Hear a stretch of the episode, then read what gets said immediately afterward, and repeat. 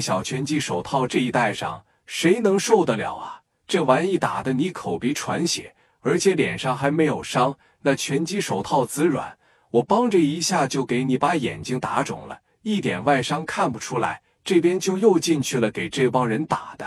哎呀，阿 Sir，你光让我说，你让我说啥？你倒是问呐，你也不问，你问呐，把聂磊都打急眼了。人家这边就说了，来给整起来，一人拿个凳子坐下。哎呀喂，来拿个凳子，哥几个一人一个凳子。现在啊，说吧，是不是你指使手底下的弟兄上人家张峰家里面去整人家去了，打了人家一枪，脚脖子给砍烂了，包括后背砍一刀，有这么回事吗？好好的啊，因为什么？作案经过怎么想的？谁给你们提供的枪支啊？谁给你们提供的砍刀？在哪买的是吧？花了多少钱？整张峰出于一个什么动机？挨个的给我说啊！说出来咱就不受罪了，知道吧？来给这俩整到二号审讯室，这俩整到三号审讯室，这俩整到四号审讯室，我亲自审你啊！陈放亲自审的这个聂磊和其他人嘎巴嘎巴就都整到旁边屋里去了。我不能让你们在一块，为啥？小孩讲义气，你不说你不说，我就都不说。挨打咱就一块打。一旦整到旁边屋里边以后，这边甜言蜜语一上，诱惑你，没准你就出卖兄弟了。但是聂磊提前给他们说好了，把利弊也分析好了。无论怎么吓唬，无论怎么就是恐吓，你就是不说，坦白从宽，抗拒从严，咱就是挨顿毒打也能说回家过年呀。有什么人证物证说，各种证据直指向我，我就是不认，让我签字我就是不签。哎，反正在家里边看着你是吧？也没人看着。陈放当时瞅着聂磊，聂磊现在让人揍的吧，给浑身直哆嗦了。在这啊。就得瑟瑟瑟的，在这浑身直嘚瑟，说吧说出来啊，就不受罪了。啊，兄弟，我不知道你小子为啥这胆这么大，这二十郎当遂领着你的小团伙，你敢跟张峰干？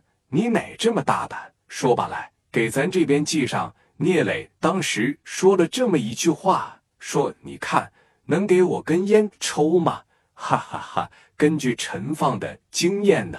这个嫌疑人只要是一要烟抽，心理防线基本上就是崩溃了。来来来，给他一根来，吸上吸上啊，往嘴里边一叼，扒着一点上，感觉现在啊清醒多了，烟也抽了，体力啊也缓回来了。该说啊就说吧，来来来说说说来说，嗯，哈啥？嗯，聂磊说了，我们哥几个就是在家喝酒了，啥也没干，就是真喝了一天的酒，是吧？啊这是不见棺材你不落泪啊！哼，行啊，我看你能挺到啥时候？来，别让他睡觉啊！把烟掐了来拿来，一口水不行，喝一粒米不行，给啊！关着吧。在这要是睡觉，一大波溜子给我扇醒他！我让你看看“熬鹰”这俩字怎么写啊！嘎巴的就给关起来了。旁边那屋里边也是，你怎么问就是喝了一宿的酒，怎么问就是我们几个一块摆摊。没事了，就在聂磊家里边喝酒，我们根本就没有胆啊！我们根本就没有胆说这个出去砍人呢。你也知道，我们小屁孩一个，那怎么能和峰哥作对呢？一骂全是统一口径。那陈放当时一寻思了，不怕你不说，对吧？这边张峰在里边躺着呢，你等说张峰缓过嘴来，过来扒着一指，直接给你们钉上扔牢里边了。但是你看啊。如果说聂磊这边没人运作他的情况下，你光嘴严可不管事。我说的没什么毛病吧？你光嘴严有个屁用啊！那街上毕竟这么多人看着了，你是在家里边，但是你在外面打人的时候，人很多人看着了。人这要是找几个人过来指认你，爱指认你这边，就摁着你手指头扒着一千字，就像你们这个在白道上。没什么关系的啊，基本上你是板上钉钉了。但是你看这边啊，刘丰玉当时说说，你看能不能给个电话？哎，要是给个电话的情况下呢，我就说你要不让我打电话，我就啥也不说了。你让给打电话，给谁打电话？你还想打电话？你这啥也不说，你都不配合我们，凭什么让你打电话？好好在这待着吧，别睡觉啊！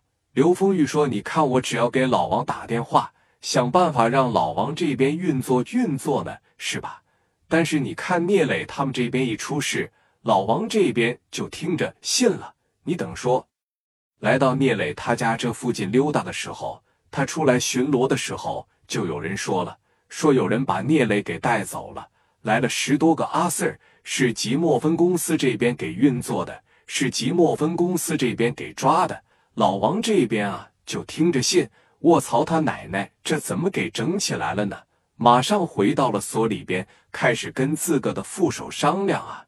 就是你看，我要不要运作运作聂磊这个事？我要不要帮一帮他？老二的意思是啥呀？还是别管这个烂摊子了？那陈放把人给抓了，你怎么办呢？对吧？人家陈放比咱大。人家好歹是局里的，够呛能给咱这个面子。